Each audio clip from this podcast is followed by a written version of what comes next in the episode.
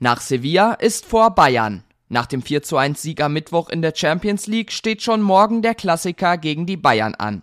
Wir reden heute über die beiden Spiele und auch genauer über die Personalien Yusufa Mukoko und Jude Bellingham.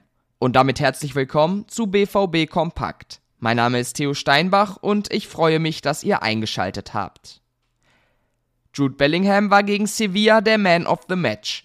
Als Kapitän führte er die Mannschaft an und machte neben einer generell starken Partie auch ein Tor und eine Vorlage. Mit der Leistung der ganzen Mannschaft war er zufrieden. Das war die Reaktion, die wir zeigen wollten. Der Unterschied zwischen diesem und den anderen Spielen war die frühe harte Arbeit. Wir haben früh 3 zu 0 geführt, das hat es uns ermöglicht, mit Selbstbewusstsein in die zweite Halbzeit zu gehen, lobte der Engländer. Und auch Yusufa Mokoko konnte am Mittwoch überzeugen. Der Youngster war präsent und stach durch seine Einsatzbereitschaft heraus.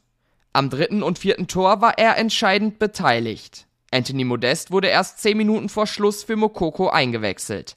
Es bleibt abzuwarten, ob Edin Terzic auch morgen auf den 17-Jährigen in der Sturmzentrale setzen wird. Verdient hätte er es wohl auf jeden Fall. Das sieht auch der Trainer so. Yusufa Mokoko hat ein richtig gutes Spiel gemacht, war an vielen Offensivaktionen beteiligt, hat sich immer wieder in den Gegner gestemmt. Er hätte sich mit einem Tor belohnen können, das hätte er sich verdient, lobte Terzic.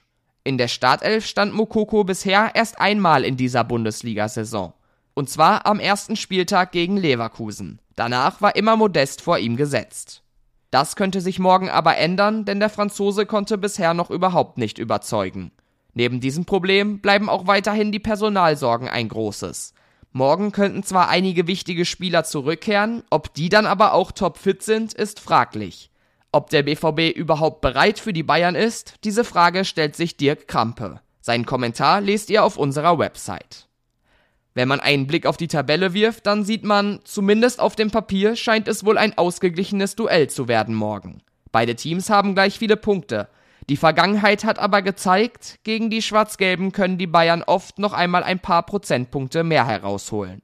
Auch die hatten bisher aber keine einfache Saison. Nur vier aus acht Bundesligaspielen konnten die Münchner gewinnen. Heißen muss das aber noch nichts. Über die Begegnung mit dem Rekordmeister sprechen auch Sascha Staat und Kevin Pinnow in der neuen Folge des Ruhrnachrichten BVB Podcasts. Sie werfen auch noch einmal einen Blick auf die letzten Spiele und beantworten natürlich so einige Hörerfragen. Den Podcast findet ihr auf allen gängigen Plattformen und als Podcast auch auf YouTube. Heute Mittag wird es dann noch die Pressekonferenz zum Spiel geben. Um 14 Uhr beantwortet Edin Terzic alle wichtigen Fragen. Alle Infos und Themen in Schwarz-Gelb findet ihr wie gehabt auf ruhrnachrichten.de. Mit einem Plus-Abo verpasst ihr nichts. Und um immer top up to date zu bleiben, schaut gerne auf Twitter und Instagram vorbei. Wir sind da unter rnbvb aktiv. Ich auf Twitter unter thsteinbach. Und das war's für heute. Ich wünsche einen guten Start ins Wochenende. Bis morgen.